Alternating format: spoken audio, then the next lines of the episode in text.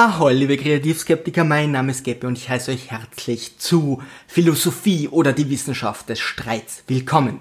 An einem regnerischen Sommerabend traf mich die Erkenntnis, dass die Philosophie die Mutter aller Wissenschaften ist und da ich ja sonst nichts Besseres in meinem Leben zu tun hatte, begann ich der Sache auf den Grund zu gehen und mir Philosophievorlesungen von irgendwelchen Universitäten und irgendwelchen Professoren aus dem Internet anzusehen.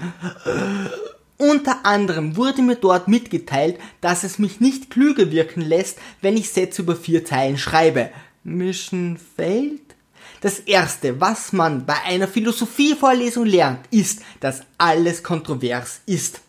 Da man in der Mathematik meist auf ein eindeutiges, belegbares Ergebnis kommt, eignen sich Formeln doch eher weniger als Diskussionsthema mit verschiedenen Ansichten für einen lauen Abend in einem Gasthaus und Bier mit Korn. In der Philosophie hingegen kann so gut wie alles diskutiert werden und üblicherweise hat jeder eine andere Meinung dazu.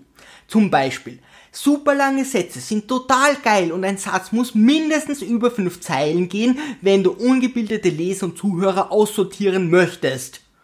Nun ist klar, warum die Philosophie die Mutter aller Wissenschaften ist. Am Anfang war die Materie, welche schließlich zum Wort führte und dieses unweigerlich zu Streitereien.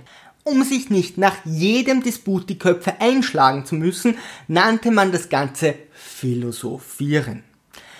Aus den philosophischen Diskussionen entstanden erste Themengebiete, die erforscht werden konnten. Wir stellen uns die Szene zwischen zwei Höhlenmenschen vor. Hä, Ugosch, warum hast du mir einen Stein auf den See fallen lassen? Das habe ich überhaupt gar nicht. Ich habe den Stein lediglich aufgehoben und wieder fallen gelassen. Ich kann nichts dafür, wenn er sich äh, vollkommen ohne mein Zutun auf den Fuß jenes Höhlenmitglieds zubewegt, der das gesamte Mammutfleisch draußen in der Sonne liegen hat lassen. Hier stinkt es. Heureka, ich habe einen blauen Zeh und benötige Hilfe. Zack, und schon waren Physik, Medizin und Kältetechnik erfunden worden. Ich kann nichts dafür, mich hat ein Blitz am Kopf getroffen. Scheint eine höhere Macht zu sein.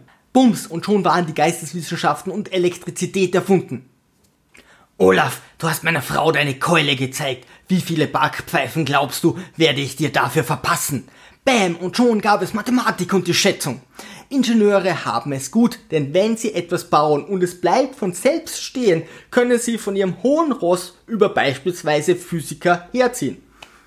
Was habt ihr schon geleistet, seit Newton ein Apfel auf dem Kopf gefallen ist? Ihr erfindet unnötige Theorien, die nur in sich stimmig sind. Mein Universum hat Schleifen. Mein Universum ist flüssig. Mein Universum ist deine Mutter. Aus den Streitereien der Philosophen entstanden also die Wissenschaften und es musste alles getan werden, um diese Kontroversen aufrecht zu erhalten, um den Fortbestand der Menschheit zu garantieren. Selbst als schon jeder Bauer wusste, dass die Erde eine Kugel ist, kam die katholische Kirche, behauptete das Gegenteil und verbrannte die Ketzer. Und auch heute gibt es noch Verschwörungstheoretiker, die versuchen, sinnlose Wissenschaften zu generieren und deshalb behaupten, dass die Erde flach ist. So, ich sage oder bin besser gesagt 100% davon überzeugt, dass die Erde flach ist und äh, dass äh, die äh, Regierungen uns äh, eine Riesenlüge auftischen. Heute sieht man vor lauter Wissenschaften die Universität nicht, weshalb wir uns überlegen wollen, wie es nun mit der Philosophie aussieht. Seit Ich denke, also bin ich, haben auch die keine bahnbrechenden Leistungen mehr vollbracht. Also muss man sich die Frage stellen, warum ein Mensch zwischen Himmel und Hölle im 21. Jahrhundert auf die Idee kommt, dieses Fach zu studieren die können doch unmöglich alle glauben, dass jeder von den hunderten promovierten Studenten jährlich ein berühmter Philosoph wird, eine vollkommen neue Weltansicht erfindet und damit reich wird. Sie können höchstens den Physikern gemeinsam einreden, dass das Universum in Wahrheit eine griechische Tunika ist. Wie immer offenbart sich das eigentliche Ziel eines Studiums nicht am Anfang, sondern erst, wenn es schon viel zu spät ist. Und so traf auch mich die Erkenntnis, als alles vorbei war. Nach Beendigung des Studiums bist du nicht etwa Philosoph und musst dir mühsam deine eigenen bahnbrechenden Entdeckungen ausgrübeln. Nein, Du suchst dir einfach wahllos einige Aussagen anderer, bereits toter Philosophen zusammen, da sich die nicht mehr wehren können, beziehst mal eine wohlwollende und mal eine kontroverse Stellung, beharrst darauf, dass nur du richtig liegst und die anderen ohnehin keine Ahnung haben und diskutierst dies mit deinen Kollegen, bis du in die verdiente Rente gehen kannst.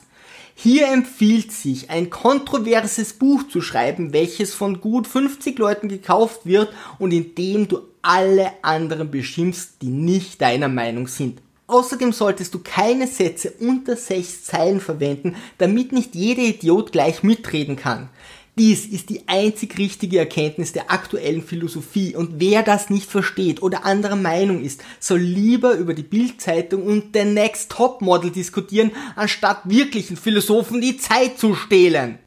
Liebe Kreativskeptiker, findet mich auf YouTube als Podcast und als Blog.